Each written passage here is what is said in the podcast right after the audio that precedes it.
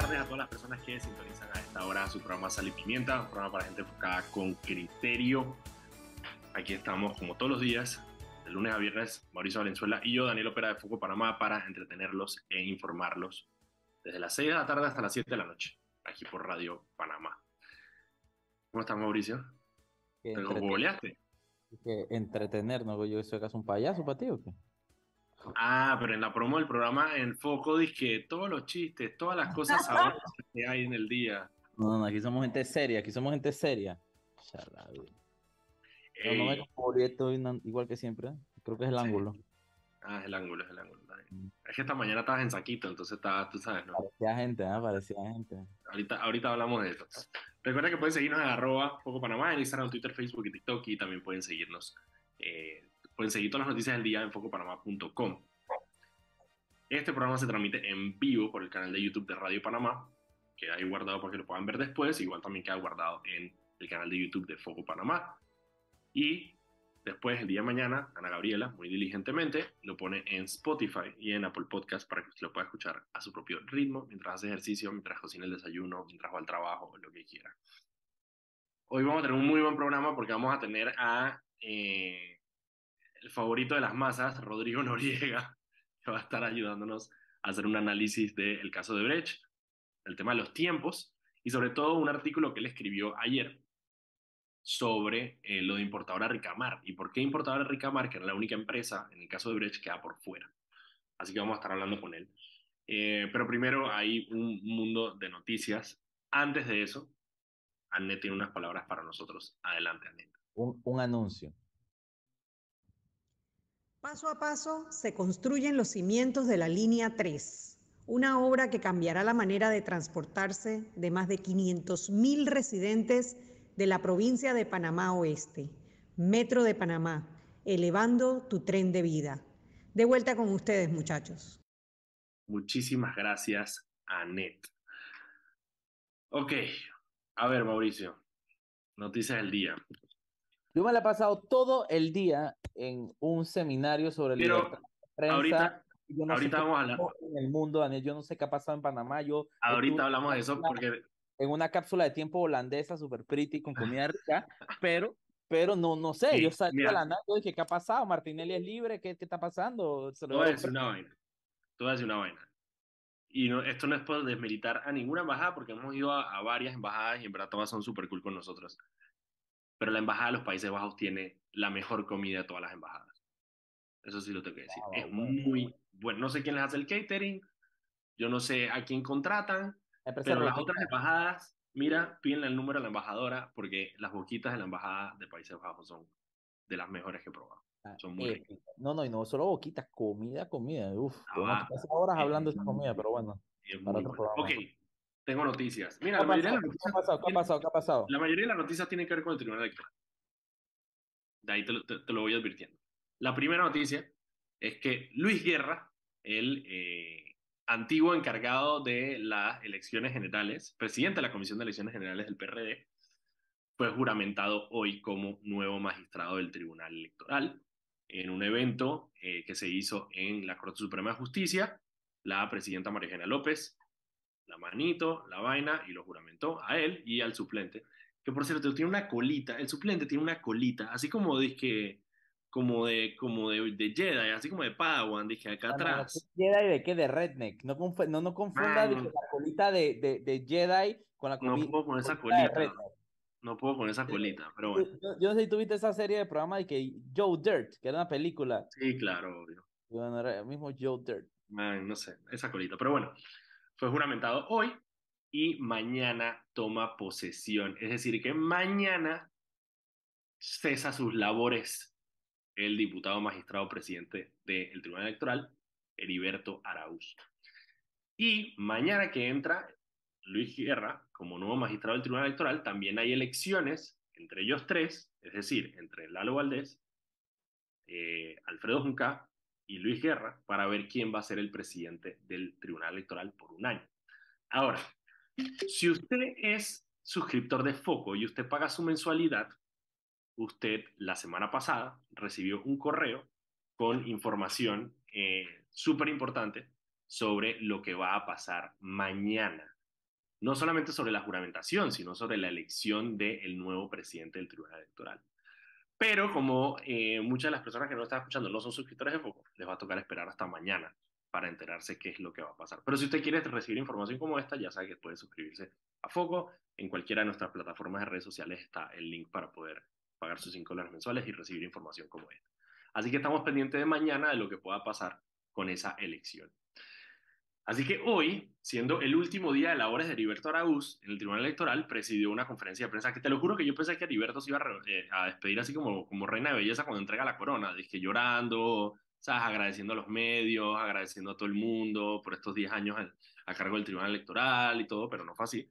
Fue simplemente una conferencia de prensa donde anunciaron ciertas vainas que están bien interesantes. Recuerden que el 25 de octubre, hace dos semanas, el Tribunal Electoral eh, hizo eh, eh, un cese en el uso del app, precisamente para empezar a analizar las deficiencias que tenía la aplicación para la recolección de firmas de libre postulación.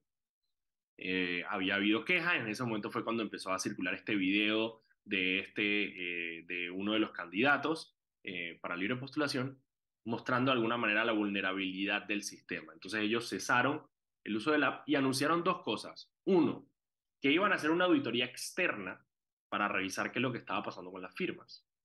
Eh, y dos, que se iba a hacer una pausa en el uso del app hasta que terminara la auditoría. Entonces hoy anunciaron dos cosas. Uno, que me pareció, a mí me, a mí me parece quizá la más grave, pero hay otra más grave todavía. La más grave para mí, cuando lo empecé a escuchar, fue que las tres empresas que el Tribunal Electoral se acercó para pedirles ayuda haciendo esta auditoría externa fueron KPMG, Deloitte y Risco. Esas son tres empresas de auditoría reconocidas a nivel mundial. De esas, ellos dijeron que dos no enviaron su propuesta, o sea, simplemente les valió. Y una les dijo que no tenían el capital humano para hacer, ese, para hacer esa auditoría en momento básicamente los dejaron en visto. O sea, les dijeron que, mira, esa vaina de la, esa de la auditoría y ese problema ¿Cuál es tu teoría? ¿Cuál es tu teoría, Daniel? ¿Por qué tú crees que lo hicieron? ¿Porque no quieren, no quieren tener nada que ver en ese escándalo? O yo, creo que hay una, yo creo que es exposición, es una exposición innecesaria en un momento donde el Tribunal Electoral está... Eh, claro, el Tribunal Electoral está en un momento muy débil a nivel, a nivel de imagen y eh, trató de agarrar y decir, hey, vamos a, ¿sabes? agarrar un poquito del prestigio de las empresas de auditoría para limpiarnos la cara. Y las empresas de auditoría le dijeron, ah, eso conmigo no es, compañero. Te vaya a buscar esa auditoría en otro lado porque aquí no. Ahora, KPMG, y ojo, KPMG es una empresa relativamente seria. O sea, es seria. Lo que pasa es que, claro, KPMG al final eh, hace lo que el cliente quiere que haga. Nosotros vimos, por ejemplo, nosotros expusimos el caso de cómo, eh, bueno, nosotros la prensa eh, expuso el caso de cómo KPMG incluso eh, fue cliente de, de importadora Ricamar en un momento donde hubo faltas administrativas serias con el tema de la administración de Ricamar, porque al final KPMG presta un servicio y lo que el cliente quiere hacer. Pero en este caso las empresas de autoría le dijeron, eso no es conmigo. Entonces el Tribunal Electoral dijo, ok, entonces yo voy a hacer una auditoría interna. Y esa auditoría interna involucra hacer una, ver todos los videos que se han hecho de apoyo ciudadano a los candidatos a libre postulación por el app. Porque cada vez que usted toma una firma y los que han firmado ya candidatos por libre postulación conocen el sistema, los que no les explico un poco, tú tienes que grabar un video en el app del Tribunal Electoral diciendo yo, Daniel Opera con cédula, ta, ta, ta, ta, ta, apoyo a este candidato para el puesto de tal. Listo. Y eso queda guardado en los servidores del Tribunal Electoral. Entonces ahora eh, el Tribunal Electoral agarró a todos esos manzanillos que tienen allá adentro y los puso a ver videos todo el día, a ver las ciento y pico mil firmas que hubo. No, eso no tiene sentido. Aparte, aparte puso a los mismos manzanillos que probablemente colaboran con la maleantería porque hacemos todas las irregularidades que hay en el CAO. Entonces, eso no tiene sentido. Pero mira, sí encontraron algo y encontraron que ellos, la auditoría hasta ahora mismo lleva el 65% de todas las firmas que se han dado para todos los cargos. Y en ese 65% se encontró que el 83% son válidas, es decir, 153.206 firmas. Pero el 16% de las firmas, es decir, 28.836. Yo, yo, yo necesito que la gente procese este número. Estamos hablando de 28.000 videos que no muestran a las personas. Que, que, y el Tribunal Electoral lo que dijo es, no se, o no se identifica, o sea, no se ve a la persona diciendo, dando el apoyo, o la persona cuando está dando el apoyo no es claro. Entonces puede que haya un video de una persona diciendo sí. 8 mil. ¿Tú sabes lo que es 28 mil. Eso quiere decir, y eso es parte de lo que la, auditoría tiene que entender. Y subiendo. Y, subiendo, porque tú apenas, apenas el 65%, de auditoría. 28 mil, ya yo entiendo por qué hay varios candidatos a, presidente que están de que, ah, que, que no, que, y candidatos a diputados que están asustados. No, eso va a ser una locura. Cuando estamos, hablando de, estamos hablando de un intento sistemático de burlar el sistema. Es que ese es el, ese es el tema. El 28 mil significa que es sistemático, es decir, que no es poco probable que 28 mil firmas se, equivocaron. Lo que se va a entender y lo que el Tribunal Electoral dio, eh, eh, eh, dio a entender es que van a agarrar, por ejemplo, activistas que tengan más de dos errores de este tipo y le van a suspender, obviamente, su carnet de recolección de firmas. Porque claramente hay una intención de, de, de romper el sistema por medio de esto. si una persona es activista, hay 10 videos. Hablaba de, de prohibirle la utilización de el a candidato, es lo que, es lo que entendí, ¿no? A los es que ahí es donde viene la vena donde el tribunal está siendo medio guabinoso, porque, digo, pa, pa, como cosa rara. Porque primero dijeron, claro, voy a terminar el reporte solamente para que entendamos, 28.836 firmas anuladas y el 1%, creo que son mil y pico, eh, al final son impugnables porque la cédula está vencida. Pero bueno, eso lo de menos. Son 28 mil firmas, apenas vamos con el 65%. Pero ¿por qué? ¿Por qué? Lo, que, lo que no entiendo es por qué, por qué no permiten que la cédula está vencida. Es una cédula al fin lo mismo te pasaba Lo mismo te pasaba con las firmas la vez pasada. Hay una vaina bien rara y eso se peleó muchísimo porque, claro, tus derechos políticos no cesan porque tu cédula esté vencida. Tú igual sigues teniendo tus derechos políticos. Pero bueno, el tribunal, bueno, no sé, pues el tribunal siendo el tribunal. Lo mismo que aplicaron la vez pasada lo están aplicando ahora, que es que la cédula vencía. Pero, ojo, dijeron que son impugnables. Es decir, que ya tendría que ser bajo denuncia de otro candidato. vamos a ver cómo termina eso. Pero bueno, ah, el 29 de noviembre, eh, o sea, la semana de más arriba, ellos van a terminar su auditoría y van a sacar la lista de los candidatos y las firmas que le han anulado para cada candidato. Y yo creo que lo que nos vamos a encontrar es lo que tú dices. Vamos a encontrar candidatos que claramente usaron esto eh, como una manera de aventajarse hacia los otros. Así que vamos a esperar a ver qué sale de eso. Eh, y, eh, y bueno, el Tribunal Electoral también, lo, que iba a decir lo del guabineo es porque, claro, las críticas en el momento y los, los, los periodistas lo que le preguntaron es, bueno, eso quiere decir que el app no está funcionando bien, porque claramente si hay una manera de subvertir el app, quiere decir que el app no tiene las medidas de seguridad necesarias. Y entonces el Tribunal Electoral salió a decir que no, el problema no es del app, el problema es de las personas que usan mal el app. Entonces que el problema es de los activistas. Y hicieron mucho énfasis en los activistas, precisamente desligándole responsabilidad a los candidatos, que es lo que yo no sé si estoy de acuerdo. Sí, puede haber pasado que haya activistas que hayan engañado a los candidatos haciéndoles pensar que le estaban recogiendo firmas cuando en realidad estaban haciendo estas maleanterías. Pero si hay más de un activista de un candidato haciendo esto, es posible que el candidato sí sepa que lo que sus activistas están haciendo. Vamos a ver cómo sale ese porcentaje. Cuando tú ves esos porcentajes, no hay forma de que el activista, no, de que el candidato no sepa. Si estamos hablando de miles y miles de... Eso, eso, es, querer, eso es querer agarrar a la gente de, de idiota, ¿no? Jugar con la inteligencia eh, colectiva de las personas. Oye, Daniel, son las 6 y 16 minutos en La Habana, Cuba.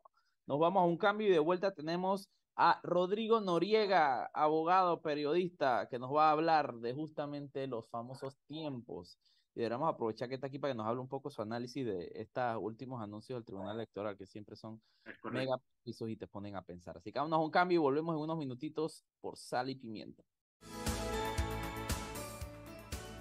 Y estamos de vuelta aquí en su programa Sal y Pimienta, un programa para gente enfocada con criterio. Estamos aquí Mauricio Valenzuela y yo, Daniel Opera de Foco Panamá, como todos los días de lunes a viernes a las 6 de la tarde para entretenerlos e informarlos aquí en Radio Panamá. Recuerden que pueden seguirnos en arroba Foco Panamá, en Instagram, Twitter, Facebook y TikTok. y también pueden entrar a la web focopanamá.com donde se pueden suscribir a nuestro newsletter y le llega un boletín todos los días en la mañana y en la tarde con las noticias más importantes del día. Antes de irnos con la entrevista, eh, vamos con Anet, que tiene unas palabras para nosotros. Adelante, Anet. De las islas Gunayala a Casco Viejo, con Más Móvil y Claro podrás conectarte desde más lugares a nivel nacional en la red más grande de Panamá. Adelante, muchachos. Muchísimas gracias, Anet. Y ahora sí, entonces tengo el honor de presentar a nuestro invitado del día de hoy, Rodrigo Noriega. Él es eh, abogado, no mismo, doctor en Derecho, que no es lo mismo. Y no es lo mismo que Juris Doctor, como hay algunos por ahí con, con Juris Doctor. ¿Cómo está, Rodrigo? Ya, pero ¿por qué tú eras así con el toro? No, el toro es peor, porque el toro, el toro dice que dos maestrías es igual a un doctorado.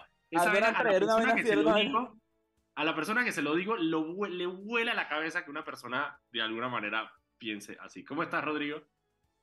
Muy bien, chicos, ¿cómo están? Feliz mes de la patria. Hola, Mauro. Feliz. Hola. Hola al público. Eh, gracias por esta oportunidad de hablar con el maravilloso público de Sal y Pimienta.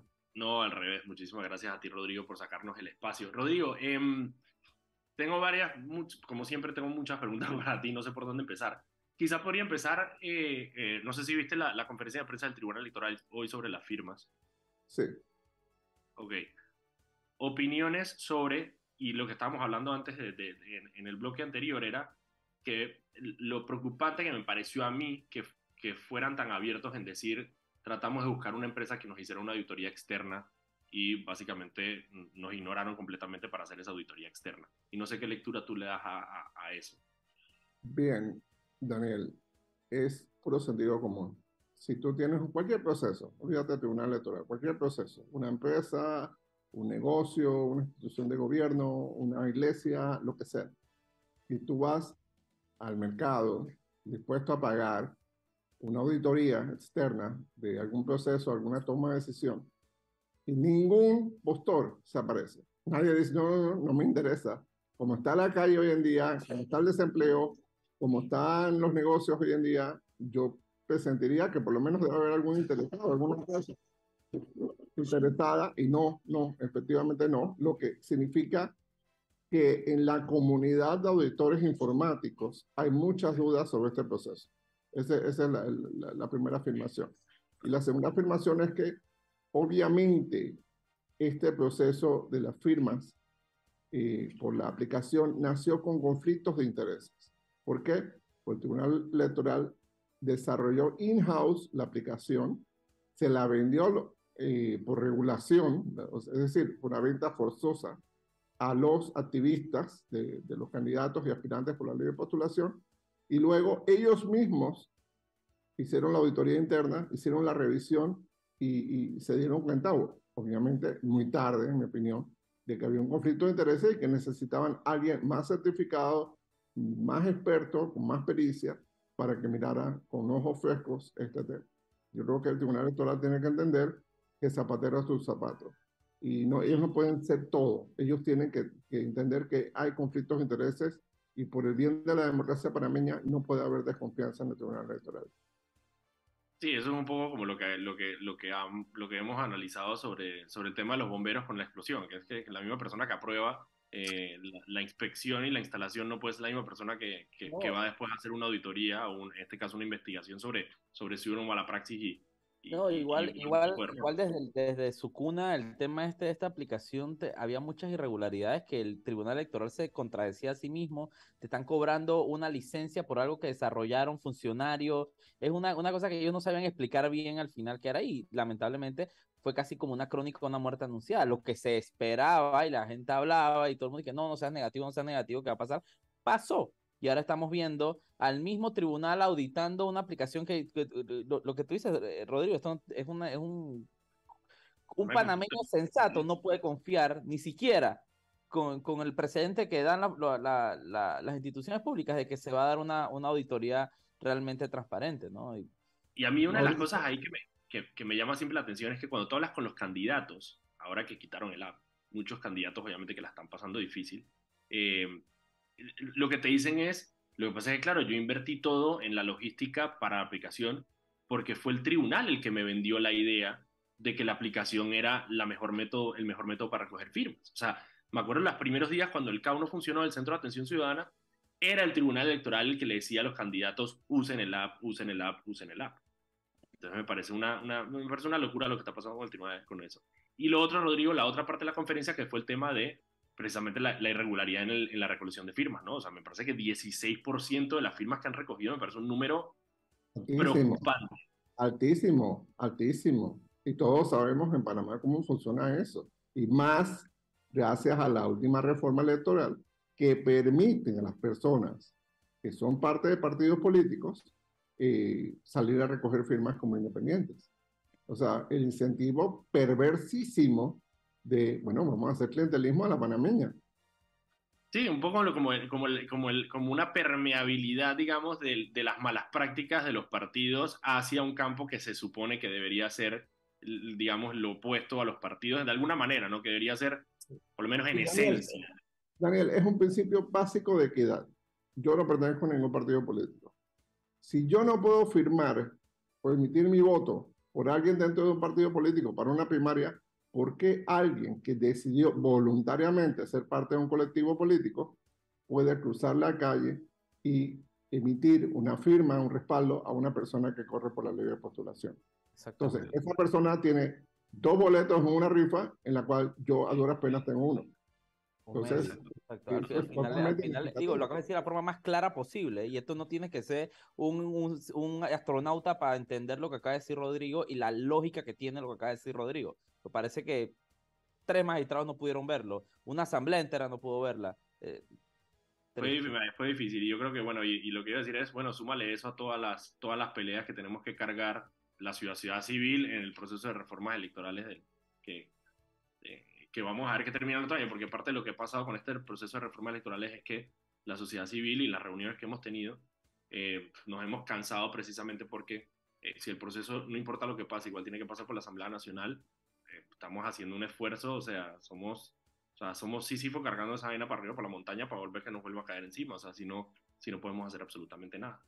Y Daniel y Mauricio, es importante decir algo y reconocerlo.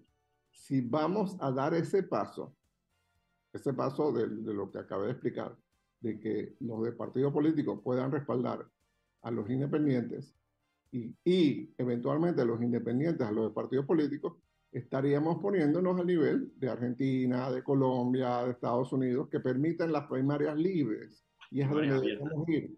Es un sistema de primarias abiertas, simultáneas, en que todo el mundo, todos los panameños y panameñas, sin distinción de si pertenecen a partidos, son independientes, pueden ir a votar en esas primarias por los candidatos.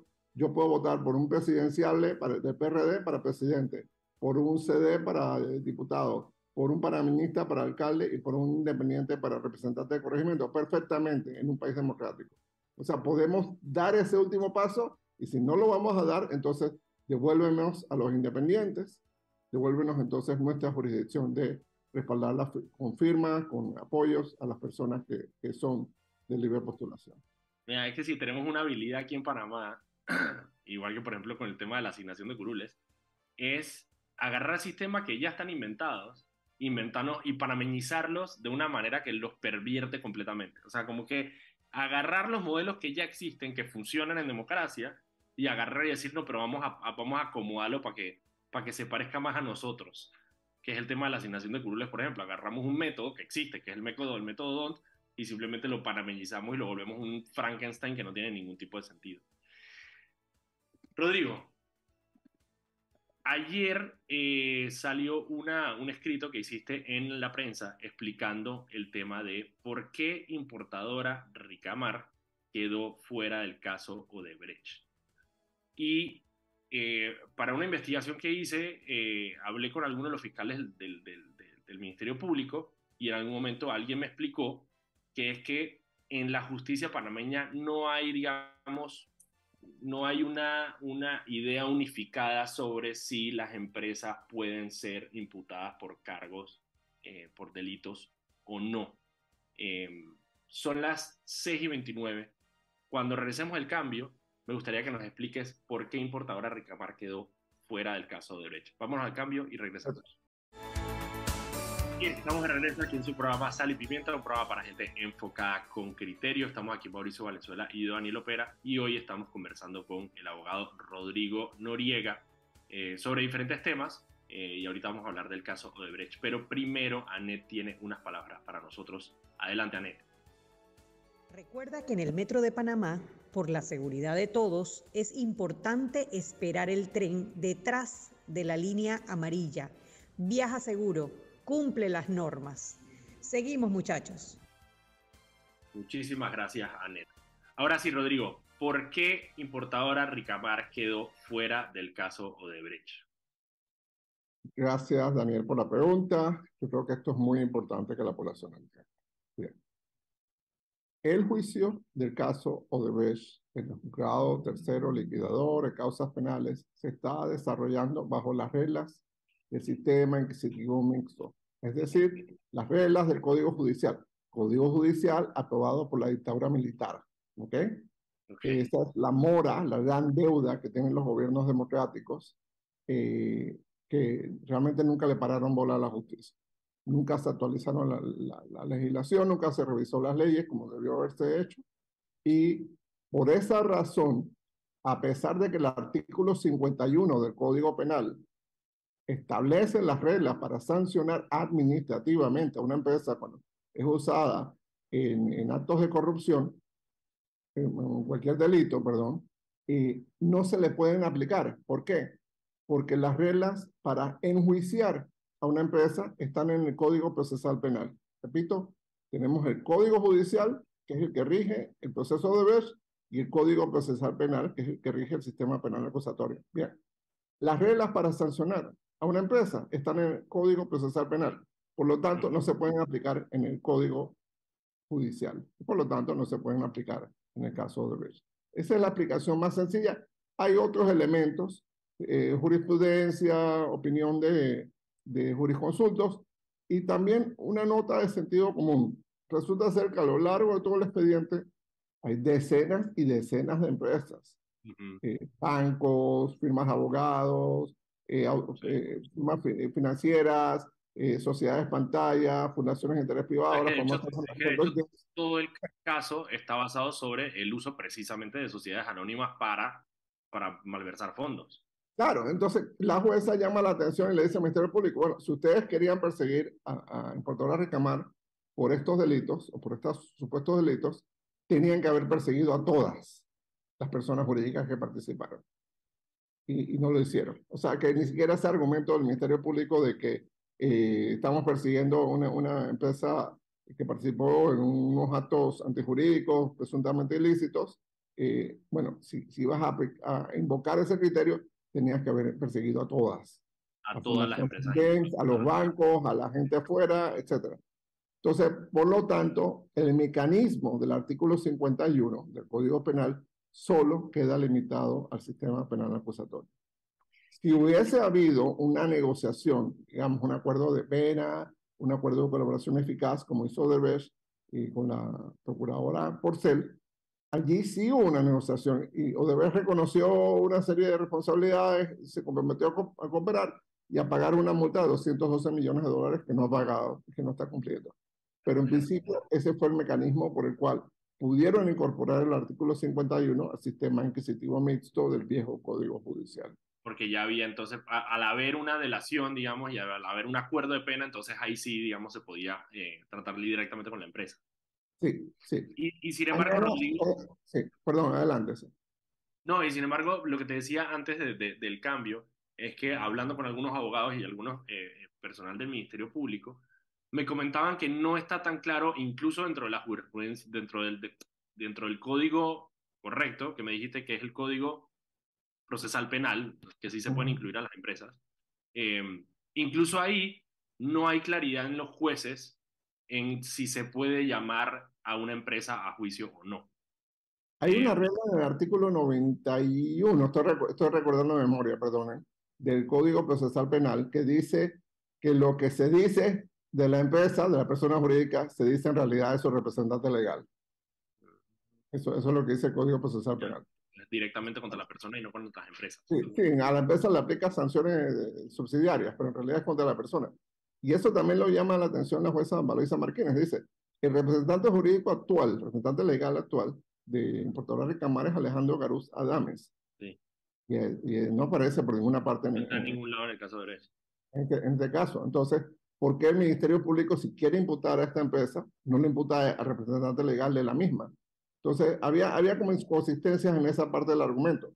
Yo presumo, y tengo que presumir aquí, que eso es parte de los factores que fueron afectados por las interrupciones que tuvo el caso. Recordemos el caso de que hubo más de dos años parado por recursos, por mala fe del órgano judicial previo a María Eugenia López Arias, que eh, actuó realmente de mala fe y que hizo todo lo posible por escarrilar el caso. Entonces, ese es uno de esos efectos. No se pudo desarrollar la teoría del caso referente a, a todas las personas jurídicas. Pero bueno, eh, eh, eso es Por eso incluso, y, y, parte, y, y ahora, y la, y la otra que lo hablamos la última vez que estuviste en el programa, que también afectó incluso eh, el tipo de delito que se está buscando. Si se hubiera hecho en otro momento, los tipos de delitos probablemente hubieran sido diferentes, los delitos que se persiguen. Y Daniel, Mauricio, vamos a hacer las cosas como son. Aquí durante el gobierno de Juan Carlos Varela no hubo toda la cooperación, ni del propio Ejecutivo, ni de la Contraloría, para hacer estas investigaciones. Si hubiese habido más colaboración, vamos a decir, la Unidad de Análisis Financiero, la Dirección General de Ingresos, la Contraloría General de la República, eh, todos estos casos tendrían sus argumentos de especulado, de, de podrías hacer una trazabilidad mucho más fina de, eh, de bueno, del proyecto de la cinta costera 3 se pagaron a fulano, fulano, fulano. Del proyecto de saneamiento de la bahía se pagó fulano, fulano, fulano. De la línea 1 del metro se pagó fulano, fulano. O sea, pudieras tener esa, esa fineza, la, la trazabilidad. Sí, porque cuando, cuando lees la vista fiscal, en realidad es ese, esa fineza que tú dices solamente está en un, un par de casos. Recuerdo uno del saneamiento de la bahía, que son como súper específicos de, del tema de financiamiento, pero parte de eso es el argumento de, de los implicados, eh, que es precisamente la falta de una auditoría por parte de la Contraloría a todas las, las obras de Odebrecht para delimitar entonces en dónde estuvo, digamos, el acto de corrupción, que eso es parte de lo que le, le da un poco de oxígeno a, a, la defensa. Claro, le da un poco de oxígeno, pero tienes eh, 12 acuerdos de pena y, y colaboración. Sí, sí, total. Tienes, tienes, tienes, la gente da un observatorio bárbaro. Por cierto, un mensaje. Eh, a todas las partes, a los, a los 36 implicados, que ahora ya son acusados y acusadas. Ojo. Exacto. Eh, ellos tienen, por la ley 4 del 2017, el artículo 24 de esta ley, tienen hasta el día antes de la audiencia de fondo, que es la audiencia que viene en la próxima etapa, para hacer un acuerdo de pena o hacer un acuerdo de colaboración. Yo me imagino que el Ministerio Público va a decir acuerdo de pena. Ah, todavía tienen chance para hacer acuerdos. Hasta esa fecha. Lo ah. curioso, y espero, espero, voy a dar una primicia, pues no, no me gusta hacerlo, pero debe salir mañana en la prensa. Revisando el auto de llamamiento, yo le di vuelta a ese auto para arriba, para abajo y di vuelta. En la página 32, la abogada Alma Cortés metió un incidente de prescripción en favor de Puerto Ricamar. La jueza Martínez lo negó eh, sustenta todas las vinculaciones que tiene Ricamar con, importadora Ricamar con el tema Odebrecht. Y entran una discusión sobre la prescripción. Nosotros no habíamos tenido acceso a, a ninguna discusión sobre la prescripción del caso Odebrecht. La claro, teoría... Eran, eran, suposiciones que teníamos sobre, el, sobre los tiempos. Claro, la teoría tradicional era, que es lo que dice la ley procesal, la prescripción es el máximo del, de la pena del delito. El máximo del delito blanco de capitales es de 12 años. Ok, perfecto, la prescripción es de 12 años. Pero ¿qué pasa? A raíz del incidente que mete la licenciada Alma Cortés, la jueza entra en la discusión de la prescripción porque como que se volvió un tema insistente, la prescripción, prescripción, prescripción. Y ella dice, ojo, sí, es el máximo de la pena del delito, pero aquí hay otra calificación que hay que hacer. Hay un artículo del Código Penal muy pocas veces usado, el artículo 85. Y ese artículo habla del delito continuado. Ese es un delito que se repite varias veces, pero el mismo, que tiene el mismo propósito, los mismos actores con la misma finalidad. Eh, obviamente el caso de Brecht cae, cae en, en, ese, en ese caso. Es lo que pasaría, por ejemplo, con las bandas estas que roban autos. roban autos y los, lo llevan a talleres para los pintan, los sacan por Costa Rica o los desmantelan para vender piezas y vuelven y roban todo. eso sería un delito continuado. Bien. La jueza Martínez dice, esto es un delito continuado, artículo 85 del Código Penal. ¿Qué dice el artículo 85 del Código Penal? La pena aumenta de un tercio a la mitad. Es decir, la pena máxima del caso de Odebrecht es de 18 años, no de 12. O sea que, o sea que los tiempos de prescripción que habíamos, que habíamos contemplado eh, cambian. completamente. Solo los tiempos de prescripción, jóvenes. Las penas de cárcel que pueden enfrentar. Claro, obviamente. Ya no son 10, sino que pueden ser hasta 18 años de cárcel. Claro, claro. Entonces, eh, y además significa que cualquier delito cometido, vamos a echar para atrás, este, 2008, no, en realidad 2005, 2005 es 2023, sí, desde 2005 en adelante se puede investigar.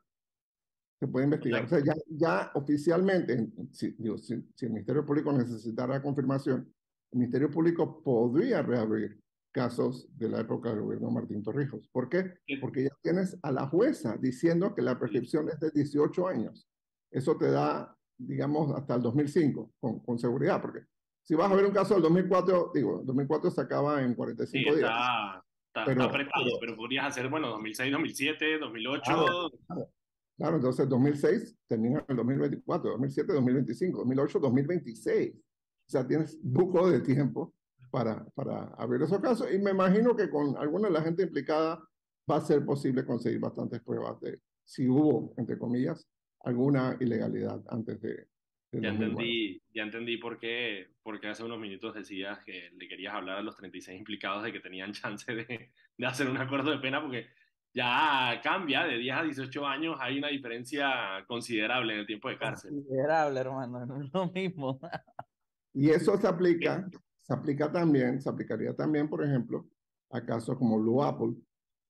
Claro, exactamente, donde tienen precisamente un modo operandi continuado. Claro, entonces eso es un mensaje bien fuerte y bien, bien directo a, a toda esta gente vinculada a estos casos. Gente, son 18 años, son 18 años. Hagan sus acuerdos de pena y resuelvan seis años en, renacer. Eso es mucho mejor que, 18 años. Seis años de renacer es mucho mejor que 18 años, correcto. Sin duda. Digo, la, otra, la, otra, cosa que, que, que, me gustaría hablar contigo, que es algo que también eh, hemos visto, bueno, la, la, la prensa eh, sacó un artículo al respecto, la estrella también, eh, obviamente enfocado en, en Martinelli por el tema de los tiempos que es algo que se ha hablado muchísimo también, el tema de los tiempos del caso eh, Odebrecht. Añadiría yo que el caso New Business también, digamos, entra dentro de esa, ese cálculo eh, de tiempo. Eh, y he visto opiniones diferentes sobre el tema de qué, qué significa ese tiempo. Son las 6 y 44. Vámonos al cambio y cuando regresemos hablamos un poquito de esos tiempos de Brecht y cómo afectarían el, el, el periodo electoral. Vámonos al cambio. Y estamos de vuelta en su programa Sal y Pimienta, un programa para gente enfocada con criterio. Estamos aquí Mauricio Valenzuela y yo, Daniel Opera, de Foco Panamá. Recuerden que pueden seguirnos en arroba Foco Panamá en Instagram, Twitter, Facebook y TikTok.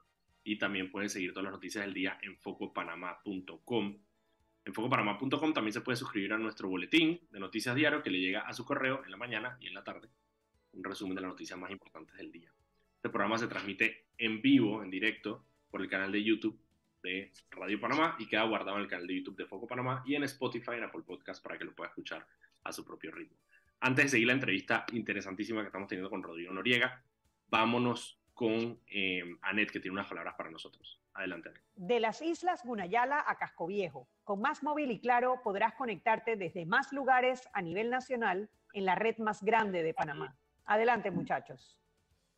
Muchísimas gracias, Anet. Rodrigo, antes del cambio te hice eh, eh, la, la, otra pregunta que era el tema de los tiempos de Odebrecht. Es decir, parte de la preocupación que, que, tenemos acá, que compartimos con nuestra audiencia, es el hecho de que vamos a tener en medio de un proceso electoral que va a estar bastante difícil, quizá bastante polarizado, eh, bastante sucio, vamos a tener unos procesos judiciales que involucrarían a, por ahora, una de las personas que tiene intenciones de correr la presidencia de la República todavía tiene que pasar por su proceso interno de su partido, eh, cómo, cómo, esos tiempos se intercalarían eh, en el caso del juicio y en el caso del proceso electoral. Gracias, Daniel, por la pregunta. Yo creo que lo primero que hay que contestar es que los tiempos de la justicia son y deben ser independientes a los tiempos electorales. ¿Ok? Si permitimos que los tiempos electorales determinen el comportamiento de la justicia, mejor digo, apagamos la luz y nos vamos. Segundo, eh, vamos a entender un poquito la institucionalidad de la justicia panameña tal y como ha estado definida en los últimos dos años. Eh, se creó por allá por el 2019, 2020, se empezaron a crear los juzgados liquidadores. ¿Por qué? Porque entró en vigencia el sistema penal acusatorio, la mayoría de los casos son sistema penal acusatorio, pero había un montón de casos de código judicial, el sistema inquisitivo mixto que había que liquidar. Eh, al principio fueron 16 juzgados, luego se redujo a 5 o 6 y ahora son 3 básicamente. Bien, esos juzgados, que son el equivalente a un juzgado de circuito, tienen un tribunal superior de apelaciones. Es decir, tienen un tribunal que solo está dedicado a atender los casos que vengan de estos tres juzgados no los casos que vienen de 400 juzgados ni los 4.000 casos que están acumulados. Es decir, es un tribunal superior de apelaciones mucho más rápido y mucho más eficiente que otro. Claro, tiene menos trabajo. Y luego, claro, tiene menos trabajo. Luego vas a la sala segunda de la, de la Corte Suprema de Justicia, integrada a partir del 2 de enero del próximo año por Ariane Castillo, Mario Eugenia López Arias y Maribel Cornejo Batista. ¿Ok? vamos a hablar cómo, cómo son las cosas. Bien. La, la jueza Valoisa Martínez tomó 40 días calendarios para emitir su auto de, la audiencia. Sí, autollamamiento, auto mixto en realidad, porque decía muchas cosas ahí. Ah, sí, porque había otras cosas, había sobrecimiento y tal. Claro, 40 días después de la, la audiencia, la, una audiencia complicadísima. Bien, suponiendo que tome ese mismo... un expediente enorme. Monstruoso, de millón cien mil páginas. Bien. Sí. Suponiendo que tome esa misma cantidad de tiempo después de septiembre del próximo año, cuando se dé la audiencia definitiva del caso Odebrecht, estaría fallando, digamos, octubre o principios de noviembre del 2023. Fallando, fallo de ella, primera instancia, van a apelación, ¿ok? Van a apelación a un tribunal superior de apelaciones que está despejado, que está esperando casi como, como un catcher, está esperando ese lanzamiento. Bien, el Tribunal Superior de Apelaciones no va a revisar todo el caso. Él va a revisar únicamente los puntos en los cuales hubo la apelación. La apelación va a ser, perdón, en la página 977 hay una coma, no un punto. Ajá, ok. En la página 1214 eh, dijeron mal mi nombre. Ajá, sí, ok. O el testigo tal dijo que eran 100 mil dólares, pero en, la audiencia dijo que eran 99 mil 999. O sea, eh, ese es usualmente el tipo de cosas por las que van a apelar. Bien. Ojo, pero eso por cada, por cada persona que apela. O sea, apelará. Sí, sí. Pero, pero ¿tú crees que los 36 van a apelar? Arriesgando el, el hecho de que, vamos, van a tener penas, van a tener condenas. Yo me imagino que de los 36 vamos a quedar como en veintitantos, porque de aquí a allá va a haber acuerdos de pena, va a haber acuerdos de colaboración, va a haber otras cosas. Hay mucha de esa gente que ahora mismo tiene shock postraumático que no pensaba en la audiencia, mucho menos conozco varios, conozco varios, conozco varios, varios. Entonces, bien. En negación. Eh, estamos, manejando tiempo. Ok, eh, la jueza Martínez falló a finales de octubre, principios de noviembre del 2023. Van a apelación finales de enero, febrero. Vamos a darle hasta febrero del 2024. 29 de febrero del 2024. Principios de marzo del 2024. Viene el fallo en segunda instancia del Tribunal Superior de Apelación. Vienen las casaciones. ¿Ok? Vamos, vámonos a casación. Bien, ¿qué sucede en casación? La Corte Suprema de Justicia tiene tres potestades en casación. Tiene la potestad de decir, yo no voy a emitir el recurso de casación, y eso fue todo para el campeón allí. Ahí se acabó el caso. Se acabó en marzo del 2024, punto. Se acabó. O la Corte Suprema puede decir, eh, yo voy a estudiar la casación, pero solo de esta gente y, en, y en estos puntos. ¿Ok? o la Corte Suprema puede admitir toda la casación. Recordemos, la sala, la sala segunda por quienes está compuesta son tres magistradas nombradas por Laurentino Cortizo y podemos esperar pues eh, el fallo, digo, no estoy diciendo que van a fallar así, pero uno más o menos razona eh, que pueden fallar en cierto sentido. Ellas van a tomar marzo, abril, mayo, suponte que hay una elección el 7 de mayo. Mayo, ellas pueden tener ese fallo finales de mayo, principio de junio, un fallo de casación. Eso es si no rechazaron la casación. Bien. Ahora bien, te pongo la pregunta, te devuelvo la pregunta.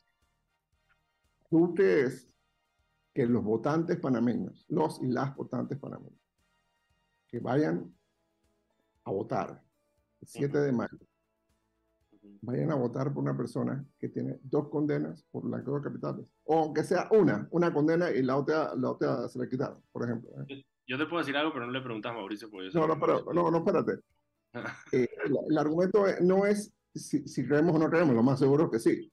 El argumento es que entonces la responsabilidad del votante. Me encanta. es la responsabilidad del votante, no es la justicia. me encanta cuando la gente piensa que vivimos como en Oslo. Entonces,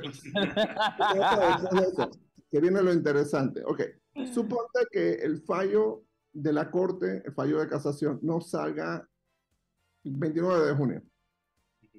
Digo, en realidad debería salir un poquito antes, pero sino que llegue el, el, primero de julio y alguien toma posesión como presidente o presidenta de la República.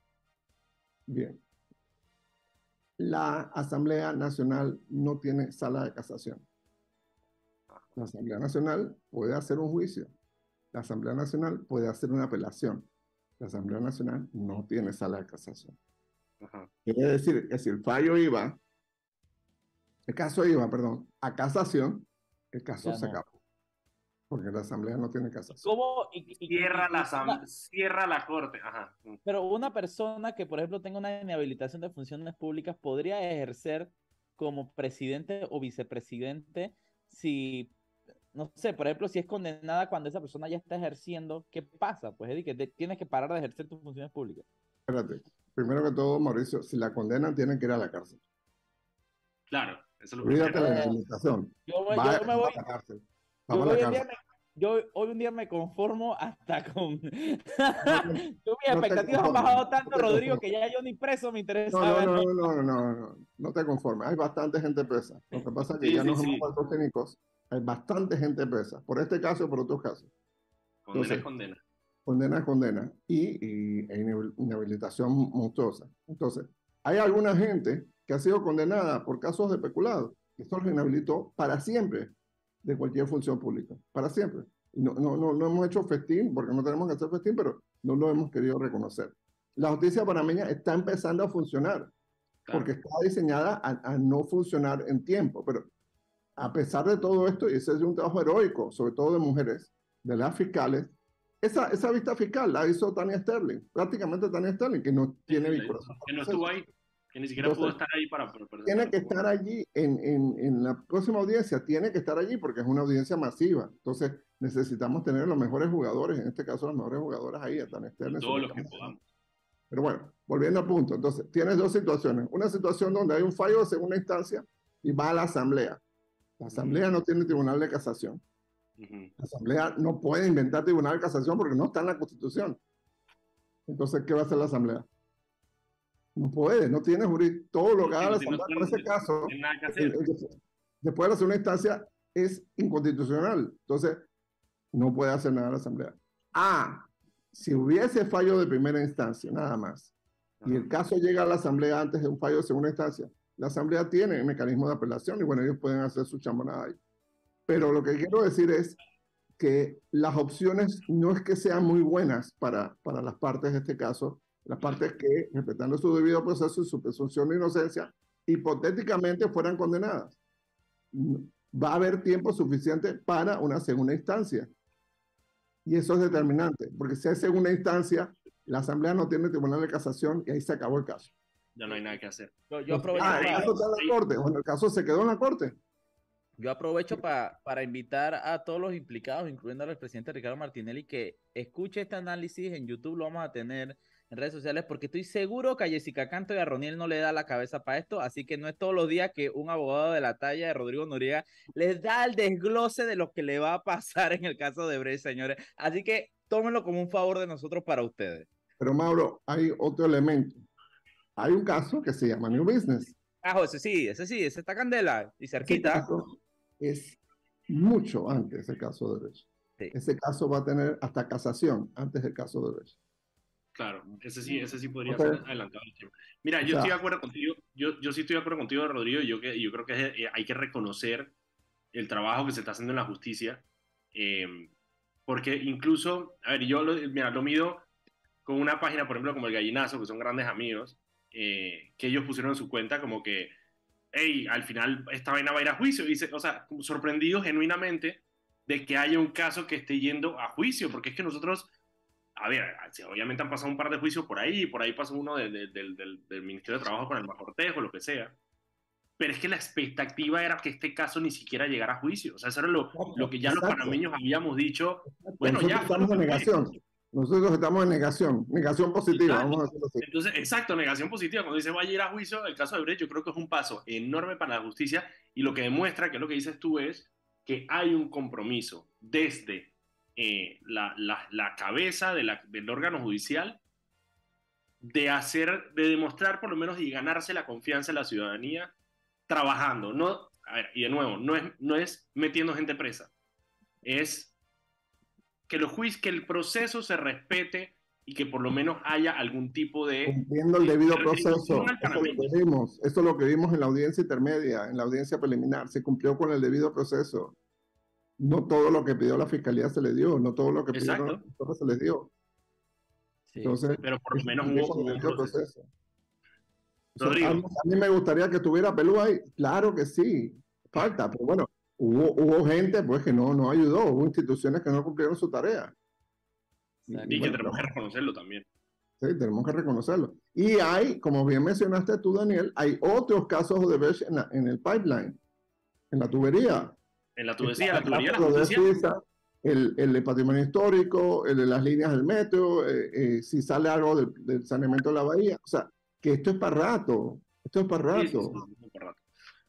Rodrigo, como siempre, un placer hablar contigo en este programa, eh, uno de los invitados de lujo que tenemos aquí para hacer análisis, abriendo los, ojos a, muchísimos panameños. Nosotros vemos mañana a las 6 de la tarde aquí en. Muy importante, recuerden que este video va a estar completo en YouTube, en Spotify pueden estar el programa completo y los clips van a poder verlos en nuestras redes sociales. Porque sigo investigando, sigo investigando para encontrar la mejor respuesta sobre la pregunta última de Daniel, ¿no? Sigo investigando, ¿ah? Ojo. Perfecto, perfecto, perfecto. Así que muchísimas gracias a todos, gracias Rodrigo y nos escuchamos el día de mañana por Radio Panamá 94.5 FM.